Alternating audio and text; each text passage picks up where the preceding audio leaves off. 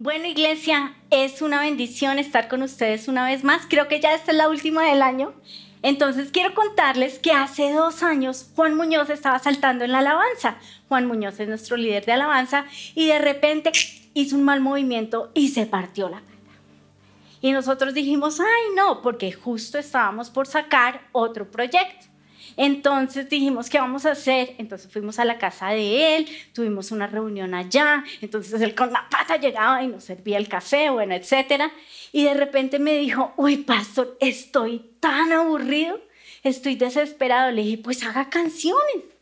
Entonces, por esos días yo estaba estudiando el Salmo 91 y en la nueva traducción viviente me pareció espectacular. Entonces le dije, vaya y haga una canción con el Salmo 91 en la nueva traducción viviente y así nació la canción Salmo 91. Pero en ese momento no nos imaginábamos lo importante y relevante que sería esa canción para el día de hoy, ¿verdad? Por ese mismo tiempo, por esa misma época, hicimos otra canción. Y esta canción era una canción que queríamos que fuera alegre. Sabíamos que iba a ser un reggaetón desde el comienzo. Queríamos que fuera una canción alegre y James Estrada, uno de nuestros productores musicales, dijo, ¿y por qué no hacemos que sea una canción icónica? Que sea una canción que todos podamos recordar. Entonces, para los viejitos sería pegajosa y para los jóvenes sería catchy. Queríamos hacer una canción así y ahí nació la canción No me rindo. Y hoy te quiero decir, iglesia, no te rindas. Este es el mensaje que tengo hoy para ti, iglesia. Y esta canción está basada en dos versículos. Uno de Romanos 10, 17 que dice, así que la fe es por el oír y el oír por la palabra de Dios. Y Josué 1.9 que dice, sé fuerte y valiente, no temas ni te acobardes, porque el Señor tu Dios estará contigo donde quiera que vayas. Yo soy una mujer que no se rinde fácilmente. Yo he peleado contra la enfermedad y tú lo sabes. También he peleado para aprender inglés y ahí voy. Y también no me he rendido con la cocina. Pero un tema en el cual yo estuve a punto de rendirme. Y este tema es el pasto de mi casa. ¿Te acuerdas que ya te conté? Yo estaba a punto de botar, de botar la toalla, ya estaba aburrida. Pero ¿sabes qué pasó? Imagínate que llegaron mi esposo y mi hermano. Y me dijeron, no, no te rindas, vamos, sigue con el pasto. Y yo, no, yo ya estoy aburrida, ese pasto no quiere hacer lo que yo quiero.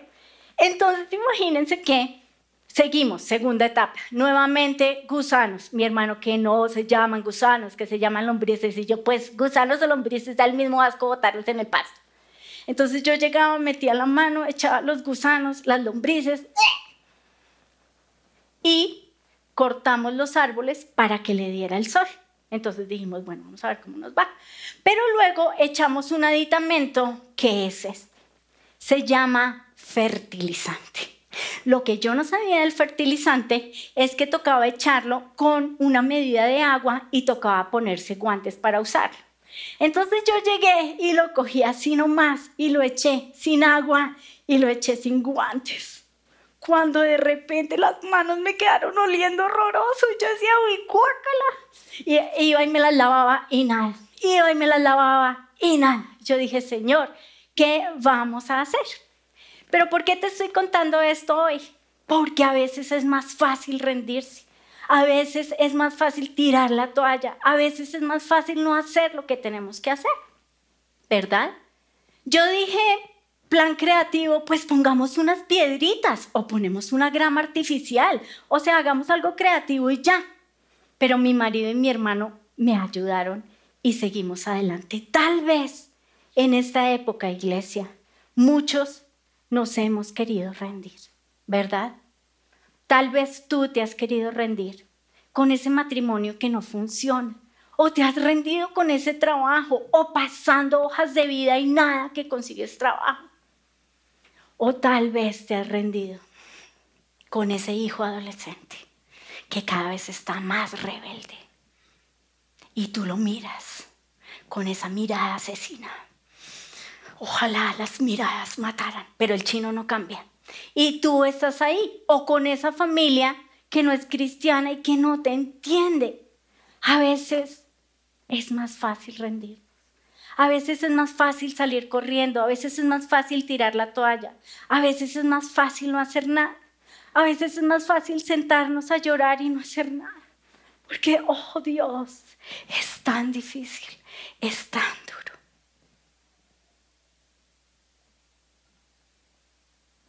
Pero hay un personaje en la Biblia y es un personaje que me encanta. Y lo que más me gusta de este personaje es que él nunca se rindió. Este personaje lo amo y lo admiro porque es como yo. Este personaje es un segundo. Él estaba detrás de un jefe. Y este personaje es increíble. Y te lo quiero presentar. Su nombre es Josué. Pero imagínense que Dios le dice muchas veces a Josué, no tengas miedo. Le dice en Josué 8.1. Entonces el Señor le dijo a Josué, no tengas miedo ni te desanimes toma a todos los hombres de guerra y ataca a la ciudad de Jai, porque te la he entregado al rey de Jai y a su pueblo, su ciudad y su tierra. Josué 10:8 dice, el Señor le dijo, no les tengas miedo porque yo voy a entregártelos y ninguno de ellos va a poder hacerte frente. Josué 11:6 entonces el Señor le dijo a Josué, no les tengas miedo, mañana a esta hora los entregaré a todos muertos en manos de Israel. Pero yo me pregunto, ¿por qué Dios le dijo a Josué tantas veces que no se rindiera? ¿Acaso Josué era un cobarde o era un bobo o era un debilucho? ¿Quién era Josué? Josué era el asistente de Moisés. Pero él estaba escondido, él estaba detrás de cámaras, él estaba tras bambalinas con Josué, con Moisés, perdón. Y resulta que él estaba siempre con Moisés, al lado de él, como un pegote, como un chicle. Este Josué era un metiche, era un sapo, era un entrometido, todo el tiempo estaba ahí. Pero lo más impresionante es que si la Biblia, y si en la Biblia hiciéramos un concurso de quién era el más metido, probablemente en el Antiguo Testamento se lo gana Josué, porque en el Nuevo Testamento tengo otro candidato. Pero Josué duró 40 años al lado de Moisés en el desierto. Increíble, ¿verdad? ¿Quién?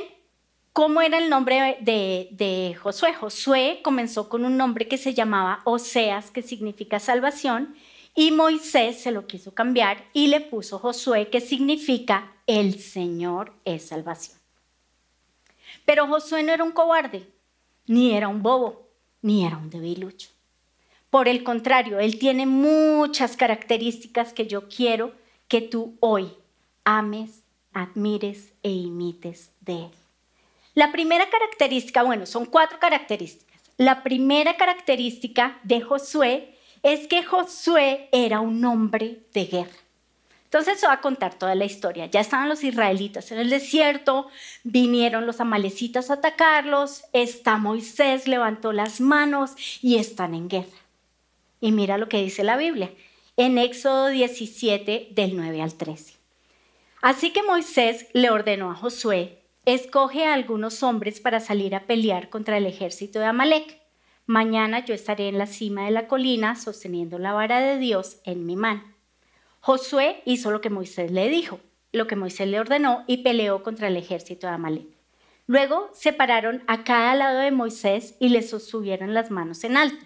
Así sus manos se mantuvieron firmes hasta la puesta del sol. Pero ojo, como resultado, Josué aplastó al ejército de Amalek en batalla. Entonces Josué arrasó con los amalecitas. Esa es la primera característica. Él era un hombre de guerra. Segunda característica, Josué era un hombre que le gustaba estar donde Dios estaba. Entonces quiero contarte que Dios estaba en la cima y Dios había querido en la cima de la montaña y había invitado al pueblo a tener un encuentro con él. Pero el pueblo le dijo a Moisés, no, no, no, encuéntrate tú solo con él, nosotros nos iremos nos iremos a pecar. El pueblo hizo un becerro y lo adoró. Pero ¿en dónde estaba Josué en todas estas? Estaba con Moisés, no, no podía estar, estaba con el pueblo, no, no estaba con el pueblo. Entonces Moisés bajó del monte y se encuentran en la mitad de la montaña. Y les quiero leer esto en Éxodo 32, 17 al 18. Dice, cuando José oyó el alboroto del pueblo que gritaba desde abajo, exclamó a Moisés, parece que hay guerra en el campamento. Pero Moisés respondió, no, no son gritos de victoria ni lamentos de derrota. Oigo sonidos de celebración, porque Moisés ya sabía que el pueblo estaba tonto y estaba pecando. Josué estaba, no estaba con el pueblo, no estaba bailando, cantando y pecando con el pueblo. Josué estaba esperando a Moisés, estaba atento a su amo, que él estaba diciendo Dios a su amo, y él estaba ahí él estaba atento. Él estaba esperando. Entonces yo quiero que tú estés cerca de la presencia de Dios. Y hay un hecho que me impacta también de Josué y es que imagínense que más adelante Moisés construye una, una, carpa y en esa carpa se, eh, se, reunía, se reunía con Dios y llegaba Dios y hablaba con Moisés. Y miren lo que le decía. Éxodo 33 del 9 al 11. Dentro de la carpa de reunión, el Señor hablaba con Moisés cara a cara, como cuando alguien habla con un amigo. Después Moisés regresaba al campamento, mientras que su asistente, el joven Josué, hijo de Nun, permanecía en la carpa de reunión. Una vez más, Josué demuestra que es un amante de la presencia de Dios. Yo me lo imagino como mis hijos, cuando estamos reunidos, mi esposo y yo, y estamos hablando algo así. Ahí están ellos parando oreja.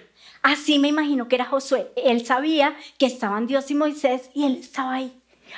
No, Dios, vas a hacer eso. Oh, no, porque acuérdense que él era un metiche. Entonces ahí estaba de metiche. Y Moisés se iba al campamento y Josué se quedaba en la carpa donde se reunían Moisés y Dios. Tercero, tercera característica de Josué. Él era un hombre de fe. ¿Y cómo lo sabemos? Imagínense que los, israelitas nombraron a 12 personas, una por cada tribu, y los mandaron a que espiaran la tierra prometida. Y entonces ellos se fueron y 10 vinieron con malas noticias no, ese pueblo es terrible, no, no lo vamos a lograr.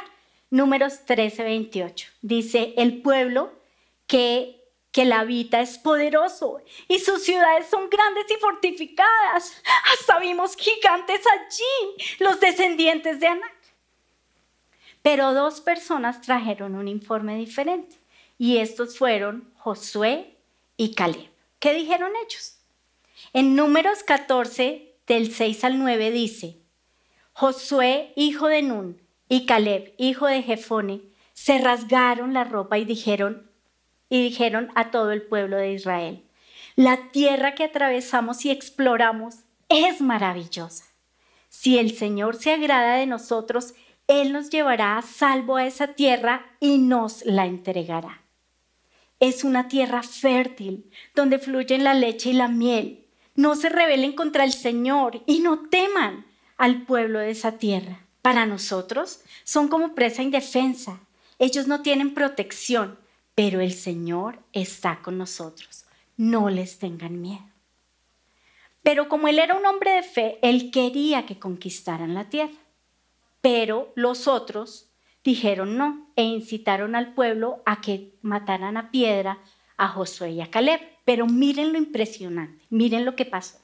Esto está en el versículo 10, dice, entonces, entonces los israelitas querían matar a piedra a Josué y Caleb, entonces la gloriosa presencia del Señor se apareció a todos los israelitas en el tabernáculo. Entonces imagínense, estaban peleando y de repente la presencia de Dios llega. Pero ¿saben qué? Aquí hay un final de la historia triste y es que los diez, los otros diez que trajeron malas noticias, murieron en el desierto. Fueron los primeros en morir en el desierto. Esto lo dice en Números 14, 36 al 37. Dice, entonces los diez hombres que Moisés envió a explorar la tierra que por sus malos informes incitaron la rebelión contra el Señor, fueron heridos de muerte por una plaga delante del Señor. Resultado de la operación, pues no pudieron entrar al desierto y el Señor les dijo, miren, esta generación no va a entrar al desierto. Entonces Josué, como ya les dije, estuvo 40 años en el desierto con Moisés. Pero Moisés muere y tienen que buscar quién lo va a reemplazar. Y obviamente este, como era el sapo y estaba ahí de metiche, entonces dijeron, pues sé que él sea el que lo reemplace. Pero miren que pasa algo muy interesante. ¿Se acuerdan que cuando los israelitas salieron de Egipto, de repente se levantaron, se cruzaron el mar, mar, Rojo y se levantó el mar y ellos cruzaron por tierra seca, ¿se acuerdan? Y ellos llegaron a su lugar de destino, llegaron a, esa, a, esa, a ese desierto, y, pero cruzaron por el mar en tierra seca. Cuando los israelitas salen del desierto, y van a la tierra de la conquista, pasa exactamente lo mismo, solo que esto es en el río Jordán. Entonces Dios les dice, voy a levantar las olas, voy a levantar el agua y ustedes, el pueblo, va a caminar por tierra seca y llegarían a su tierra prometida. Esto lo encontramos nosotros en Josué 3 del 10 al 13. Hoy sabrán que, que el Dios viviente está entre ustedes. Sin lugar a dudas, Él expulsará a los cananeos, a los hititas, a los jebuseos, a los fereceos, a todos los feos de delante de ustedes. Miren el arca del pacto que pertenece al Señor de toda la tierra. Los guiará al cruzar el río Jordán. Los sacerdotes llevarán el arca del Señor y el Señor de toda la tierra en cuanto sus pies toquen el agua, la corriente del agua se detendrá río arriba y en el río se levantará como un muro. Josué 3:17 dice, mientras tanto los sacerdotes que llevaban el arca del pacto se quedaron parados en tierra seca en medio del lecho mientras el pueblo pasaba frente a ellos. Los sacerdotes esperaron allí hasta que toda la nación de Israel terminó de cruzar y el, por el Jordán por tierra seca. Entonces, así como Moisés guió a la tierra en tierra seca, en medio del mar, Josué también guía a esta nueva generación a la conquista de la tierra prometida en tierra seca del río Jordán. Pero ¿saben qué es impresionante? Que así como Moisés tuvo un encuentro con Dios, Josué tuvo un encuentro con Dios. Y me impresiona esto porque fue justo en el momento en que tenía que ser, antes de la conquista de la tierra prometida. Entonces aparece un ángel, pero esto no fue cualquier ángel, este era el ángel que tenía que llegar. Hace poco yo le dije al Señor, Señor, necesito un ángel. Y me llegó el ángel que yo necesitaba, el especializado para ayudarme en las tareas que necesitaba. Esto lo encontramos en Josué 5, del 13 al 15. Cuando Josué estaba cerca de la ciudad de Jericó, miró hacia arriba y vio a un hombre parado frente a él con una espada en la mano. Josué se le acercó y le preguntó, ¿eres amigo o enemigo? Ninguno de los dos contestó, soy el comandante del ejército del Señor. Entonces Josué cayó, rostro en tierra ante él con reverencia y le dijo, estoy a, a tus órdenes, dijo Josué, ¿qué quieres que haga tu siervo? El comandante del ejército del Señor contestó, quítate las sandalias, porque el lugar donde estás parado es santo. Y Josué hizo lo que le indicó. Imagínense, van a conquistar toda la tierra y el que se aparece es el capitán del ejército de Dios para conquistar la tierra. Increíble, ¿no? Ese era el ángel que necesitaban. Ese era el momento en el que necesitaban a ese ángel. Y además esto era una teofonía es una aparición de Jesús, probablemente. Cuarto, Josué conquistó la tierra prometida. Josué 11, 21 al 23 dice, durante este periodo, Josué destruyó a todos los descendientes de Anac, quienes vivían en la zona montañosa de Hebrón, eh, Debir, Anab y en toda la región montañosa de Judá e Israel. Los mató a todos y destruyó sus ciudades por completo. No quedó ningún descendiente de Anac en la tierra de Israel, aunque algunos todavía pertenecían, eh, pertenecían en Gaza, Gad y Asdod. Así que Josué tomó el control de todo el territorio, tal como el Señor se lo había indicado a Moisés. Le dio la tierra al pueblo de Israel con su, como su preciada posesión y repartió el territorio entre las tribus. Entonces por fin la tierra descansó de la guerra. ¿Se acuerdan de los gigantes a los cuales les tenían tanto miedo los diez espías? Pues con estos Josué acabó con todos, mató a todos los descendientes de los gigantes y no quedó ninguno. Increíble. Entonces, iglesia, quiero que tú y yo seamos como Josué. Yo quiero que, que tú tengas ese, ese espíritu guerrero, que tú hagas guerra espiritual. Y no solo eso, también que ames y anheles la presencia de Dios. También quiero, iglesia, que tengas fe. Y seguro que vamos a conquistar la tierra prometida. Tú y yo vamos a conquistar la tierra prometida.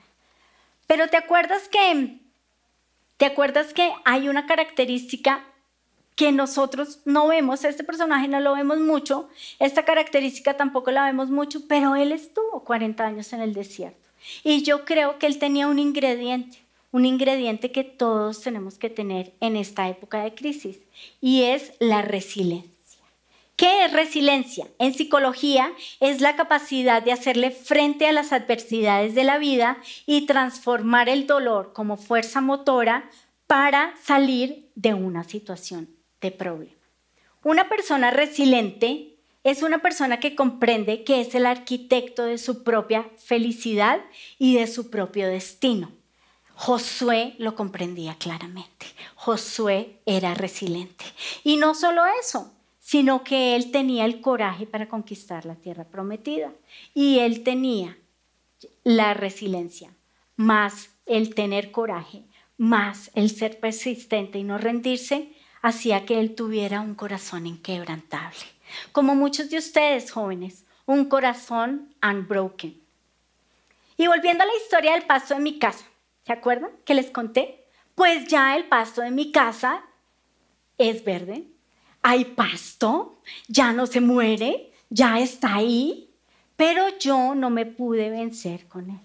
Yo tuve que ser resiliente, yo tuve que no rendirme para tener pasto, pero también tuve que usar fertilizante. Tal vez en esta época tú dices, pues he tenido mucho fertilizante. Este tiempo de pandemia solo ha sido fertilizante. O tal vez en tu vida tú dices, es que solo he tenido fertilizante y fertilizante y fertilizante. Quiero que sepas que el fertilizante fue el éxito de mi pasto. El fertilizante fue lo que hizo que mi pasto saliera. Tal vez tú necesitas o hemos tenido fertilizante, pero Dios va a hacer que brillemos, que florezcamos, que vayamos hacia arriba gracias a este fertilizante.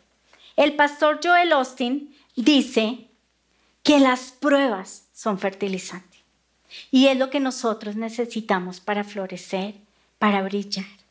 Tal vez has tenido fertilizante porque en este tiempo te ha tocado ser mejor y tal vez ya lo has visto. Ya has visto que este fertilizante ha hecho efecto en tu vida porque te ha tocado ser un mejor administrador, un mejor administrador del tiempo, un mejor administrador del espacio, un mejor administrador en tu hogar. Te ha tocado. Y esto significa que Dios tiene cosas grandes para ti. Josué nos inspira a entender que Dios tiene un plan con nuestras vidas. Y Dios nos inspira por medio de José, perdón, de Josué, a que así haya fertilizante. Vamos a ver la tierra prometida. No olvides el versículo con el que nos inspiramos para hacer la canción No me rindo. Josué 1.9. Sé fuerte y valiente. No temas ni te acobardes porque el Señor tu Dios estará contigo donde quiera que vayas. Dios te dice hoy, no te rindas. Dios te dice hoy, no tires la toalla. Dios te dice hoy, confía en que siendo valiente entrarás en la tierra prometida y conquistarás la tierra prometida. Y quiero orar por ustedes, iglesia, porque sé que hay valientes en medio de nosotros. Tal vez sentimos este fertilizante, pero Dios te quiere llevar hoy a la tierra prometida. Señor, yo te doy gracias por cada persona que nos está viendo a través de esta pantalla. Yo te pido hoy, Señor, que ellos sepan que tú estás con ellos. Yo te pido, Señor, que tú te reveles a ellos, que tú te reveles a sus vidas. Yo hoy te pido, Señor, que todo espíritu de miedo, que todo espíritu de temor, que toda cobardía, que todo lo que les ha querido robar la fe, la esperanza, el miedo, Señor, esas malas noticias, yo te pido que ellos hoy las dejen en la cruz. Y yo te pido que ellos puedan creer que tú tienes un plan para ellos, que tú tienes un plan para sus vidas. Yo te pido que nosotros podamos conocer, saber y sentir eso que fue Josué y que nosotros lo podamos imitar, que nosotros, Señor, podamos ser como Él, que podamos tener fe, Señor, que seamos guerreros espirituales, que nosotros podamos bajar esas bendiciones del cielo. Y no solo eso, Señor, yo te pido también que nosotros anhelemos y deseemos tu presencia. Señor, que seamos resilientes. Yo te pido, Padre del Cielo, que no nos rindamos. Y yo te pido, Señor, que nosotros podamos conquistar la tierra prometida. Yo te lo pido, Señor, en el nombre precioso de Jesús. Que nosotros seamos conquistadores de la tierra. Y que sepamos, Señor, que sí, que hay fertilizante. Pero que demos gracias por ese fertilizante, porque nos ha hecho mejores personas.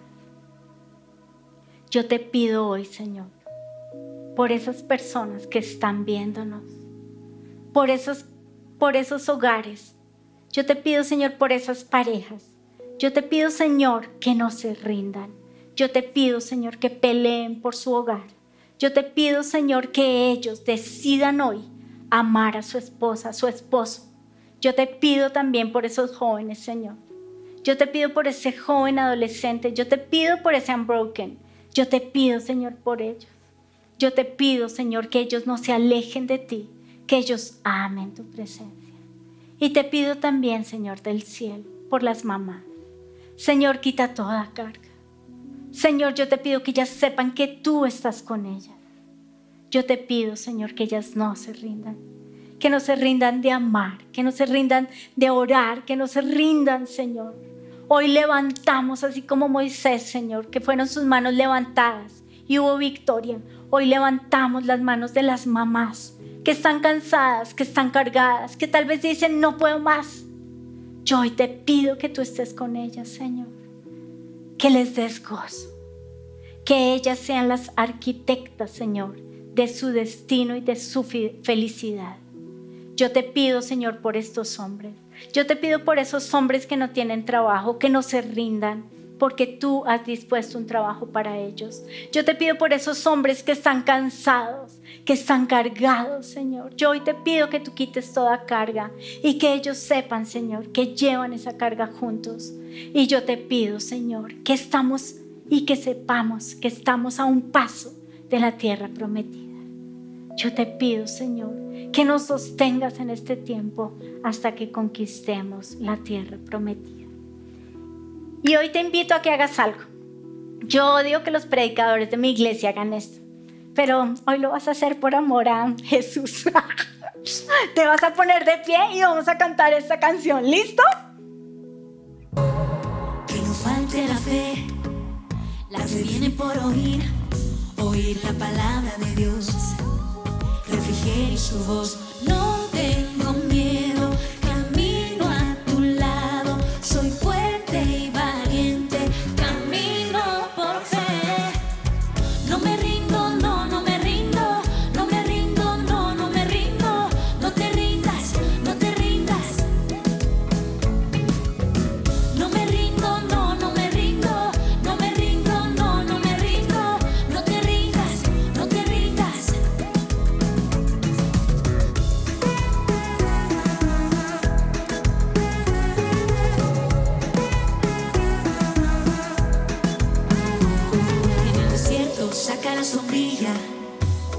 Sacude la tristeza, sonríele a la vida.